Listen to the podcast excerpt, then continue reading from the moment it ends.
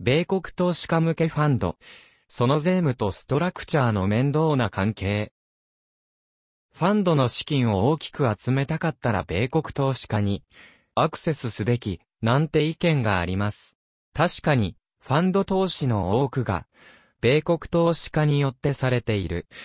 とも言われているものの彼らのちゃんとフィットしたスキームや実務をしないと大変なことになるのです。知ってますか？私がファンドに携わった頃、アメリカの投資家を入れると厄介だから、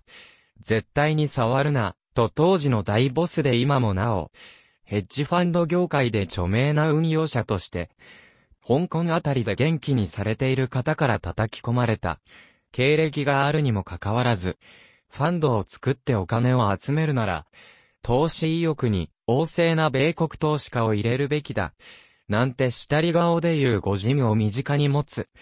私ですので、思いっきり米国投資家さんの対応を体で覚えて、きた、苦笑のですが、そんなことを言えるのは投資家を入れた後の実務を、手触りでやらないからだ。と、思いっきり言いたいわけでして、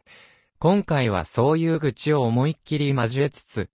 実務者の苦労の背景にいかに、アメリカって国は、という話をしたいと思います。いつものように、お手軽にまとめたスライドを、スライドシェールに音のない動画を YouTube にそれぞれアップしているので、長くて余計な情報はいらないのでお手軽に回答だけ欲しい。という検索文化に汚染された皆様はこちらをご覧いただき、その代わりあちこちでこんな使えるものを書いている奴がいる、と広めてください。いいねもして、チャンネル登録もしちゃってください。私の知る限り、ファンド周りの米国税務をこんな形でまとめたものは、税理士の件苦しい PDF を除けばこれが、唯一のコンテンツみたいなものですので、米国の大税義務者を普通に、ファンドの投資家に入れると、色々厄介。さて、この記事の最初にまず言いたいことは本当にこれ。いくら投資する金を持っていても、彼らの税務をまず第一に考えると、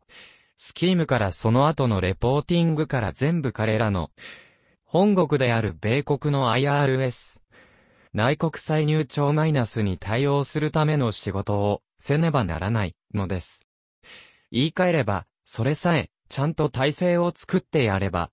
米国投資家向けのファンドが運営できる、という話ではあるのですが、非居住者である私たちが自分たちの知識だけで、米国税務を完璧にやろうとするには、まあ、不可能ですので、アメリカのタックスローヤーとタックスアコウンテントの協力が必須となり、追加コストが上がる覚悟が必要になる、というのをまず最初に書いておこうと思います。ですので、この記事を読んだだけでできると思うよなよ、なのです、かっこ笑い。プフィックとか、CFC とか米国投資家の嫌がる税務上の罠。さて、例えば、日本のファンド運用者が、軽く、米国投資家を今ある、ケイマン諸島石のユニットトラストに入れたら、ファンドが大きくなるから、ラッキー、なんて思ったら、大変なことになります。というか、多分、あなたのファンドが、ユニットトラストだと知った瞬間に、その投資家候補は次の二つのどちらかを選ぶことになります。投資するために別ファンドを、組合形式で作ることを要求する。投資することをやめる。組合か投資しないか、ってすごい選択のように見えますが、それくらいスキームについては、あのアメリカ人ですら敏感です。というのも、米国納税者にとって、海外のファンドをプフィックかそうでないか。でまず投資対象と判断するか見ている。と言っても過言でもないくらい、プフィックというものに敏感なのです。で、この PFIC とは何か。というと、 Passive Foreign Investment Company の略で、海外籍のその資産の50%以上が受動収益を生むもの。例えば不動産だったり、リース資産、もちろん株式や債券、ローンやファンド持ち分など、実質的に放っておいたら稼いでくれるもの、を保有しているか、そういう資産からの収益が、全体の75%以上となる、企業体のことを指します。で、名前だけ見ると、カンパニーなので、トラストとか信託のようなものなら、該当しないのでは、と思われがちなのですが、法律上は、トラスト形態や FCP のような契約型のファンドも、PFIC に該当するとされています。で、なぜこの PFIC というのが厄介というか嫌われているか、というと、例えば PFIC に該当する、企業体の持ち分を保有すると、 Annual Information Statement と呼ばれるその持ち分の評価額の1年間の増減に対して、インカム由来の増減か、キャピタルゲインとしての増減かの分析を日割りで行って、毎年 Annual Information Statement という形で、納税資料として提出しては、未実現利益であっても課税される。しかも、保有期間で短期キャピタルゲインか長期か、で、税率も変わる25%以上の懲罰的な、レート、とまで呼ばれて、かつ年によって変動しているようにも見えていますからです。このプフィックとよく語られる CFC、コントロールドフォーリンカンパニー、米国人が支配権を有する海外籍の企業の持ち分保有や、売却時の課税ルールも、なんとなく、日本のタックス平分課税のような未分配収益に、対する課税にも似たような、税制なのですが、米国税務はこれらのルールで国内の納税者が、海外に資産を移すことで課税を回避しようとする、行為を規制しようとしまして、まあ、それの最たるものが、ジョブスアクトで実施され、日本でも導入された、非居住者になろうとするときに保有する資産に課税をする。出国税の考え方や、ファカのように、海外の金融機関に対する、その口座保有者や結果として、ファンドの投資家の国籍が、米国納税義務者かどうか不明な場合に対する、米国由来の資産売却によって受領した資金の30%の、源泉徴収義務のような、米国納税義務者が、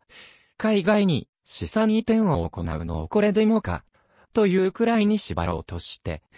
海外の金融機関に協力を無理強いするのは、逃げたくなるような税金をかけているからじゃない、と思うわけです。米国投資家の税務上の罠から回避するには、さて、となると、米国投資家が、そんなプフィックのような税務上不利になる投資が、できないなら、一体どうしたらいいの？という問題の解決方法となると二つ考えられます。一つは、組合形式のファンドへの投資。もう一つは、海外籍のカンパニーとして、チェックザボックス、略して、CTB ルールに基づく届け出であるフォーム8832を USYRS に提出することでプフィックや CFC の適用外となるようにするのいずれかです。前者は組合型ファンドが米国外であってもフローするエンティティであるという税務上の取り扱いから使えるファンド蘇生の方法ですが、後者はちょっと馴染みのないところですよね。この CTB ルールというのは、海外籍のカンパニーでも、ある一定の条件を満たすことで、USYRS に届け出することで、フロー、スルー、エンティティとして取り扱われることになるので、プフィックや CFC の適用外となる、ということで使える手でもあります。とはいえ、いずれの場合も毎年、投資家サイドでは、組合などで発生した損益の持ち分への分配を、納税のために取り込む必要がありますし、ファンドの方も投資家への報告と同時に、USYRS への報告が必要となりますので、手間でしょ？しかも、仮にその年に資産売却して分配できる利益が発生したけど、再投資したり配当を支払わなかったりすると、投資家の観点で言えば、納税資金がファンドから送金されないので手持ちで対応せねばならないし、そもそもファンドのメリットの一つ考えられている税務の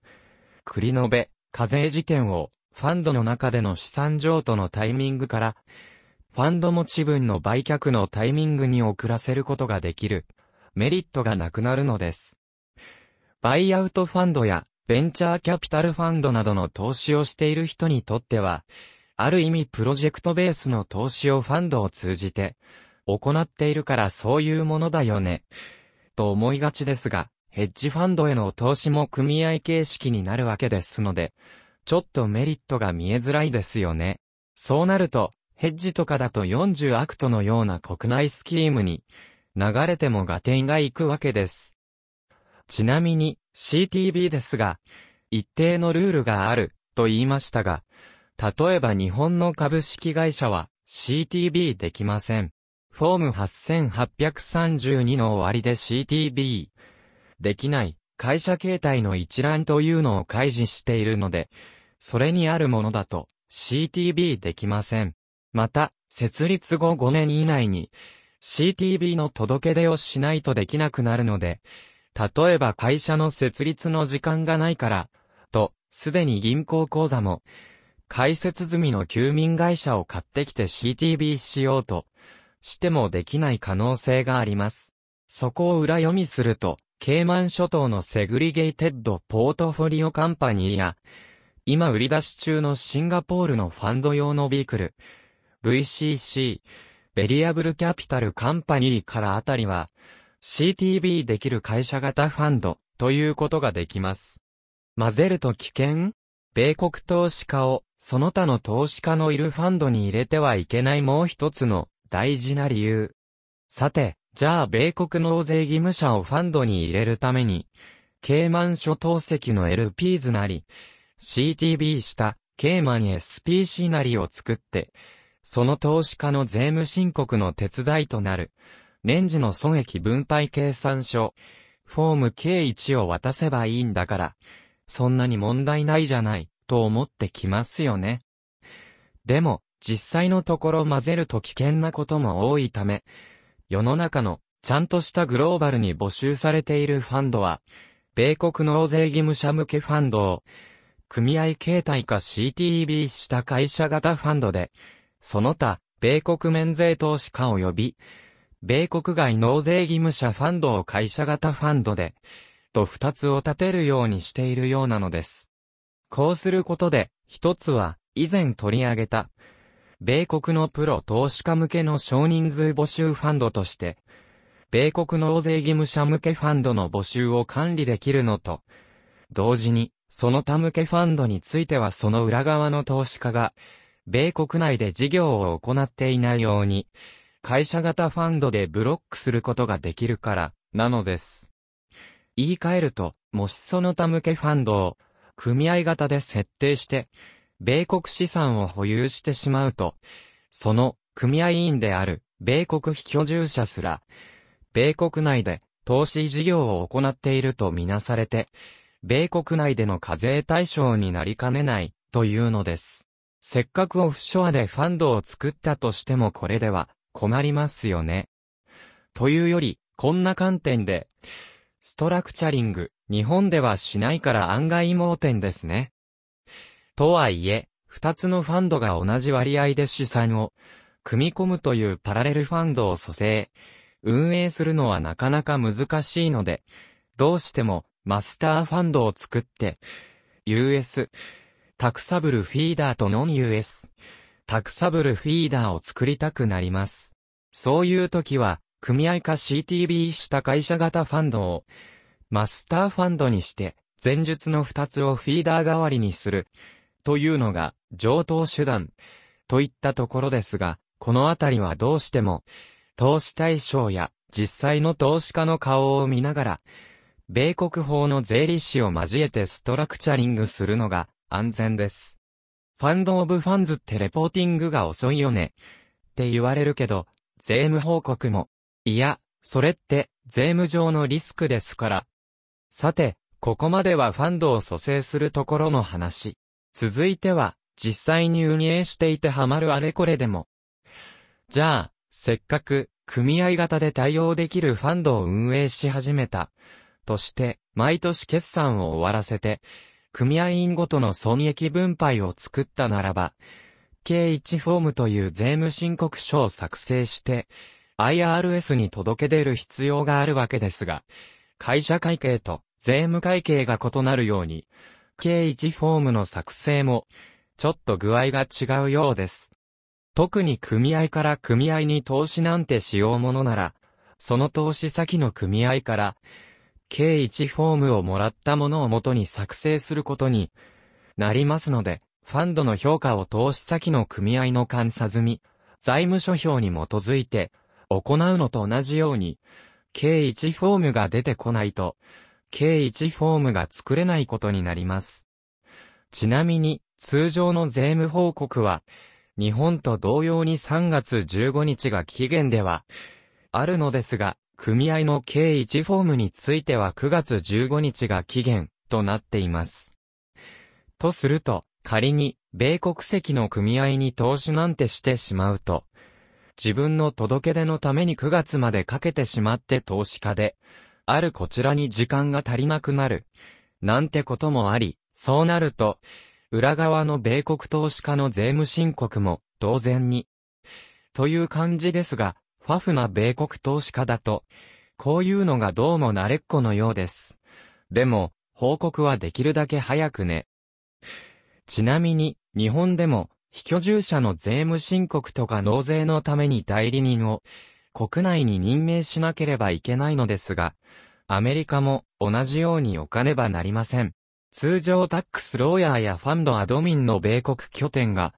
受けてくれますが、これも当然コストがかかります。計1フォームに2種類ある。8865と1065。ところで、最近、でもないか、米国投資家とのやりとりで、和よフォーム1065を出せ、という問い合わせがあったのですが、それって、なんじゃそれ、と思ったことがありました。おや、と思うなら、調べちゃう方が早いのですが、このフォーム1065もスケジュール計1でして、海外籍ファンドをしている私たちからすると、はじめましてだった理由は、私たちが使っているフォーム計1は正しくは、スケジュール計1、フォーム8865で海外組合などが作成して交付するもの。フォーム1065は国内の組合等が作成するもの。ということで、同じスケジュール計1であっても別物だったのです。しかし、似たようなスケジュール計1なのに番号が全然違うってどういう管理方法でやってるんでしょうね。いずれにせよ、米国の税務周りは似たような番号や略語などが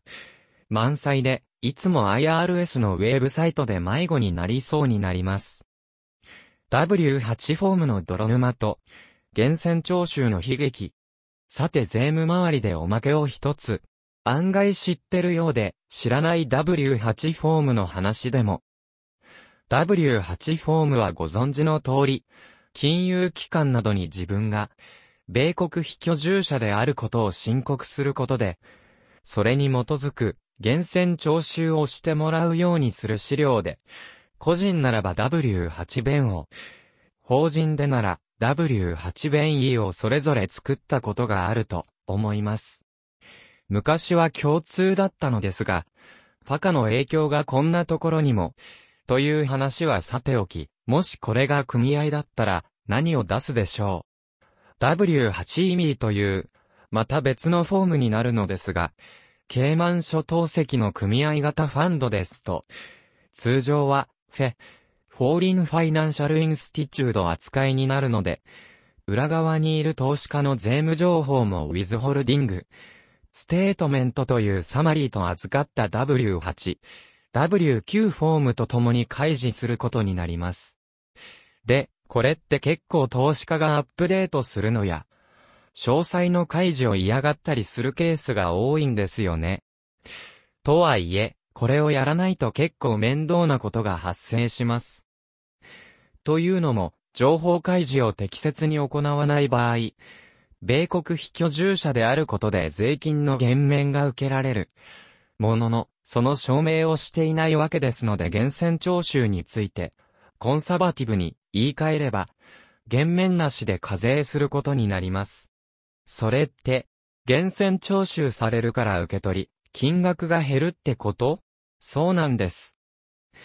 じゃあ、後から、租税条約に基づく還付を求めればいい、ってこと？いやや、裏側の投資家の情報で還付がされるためには、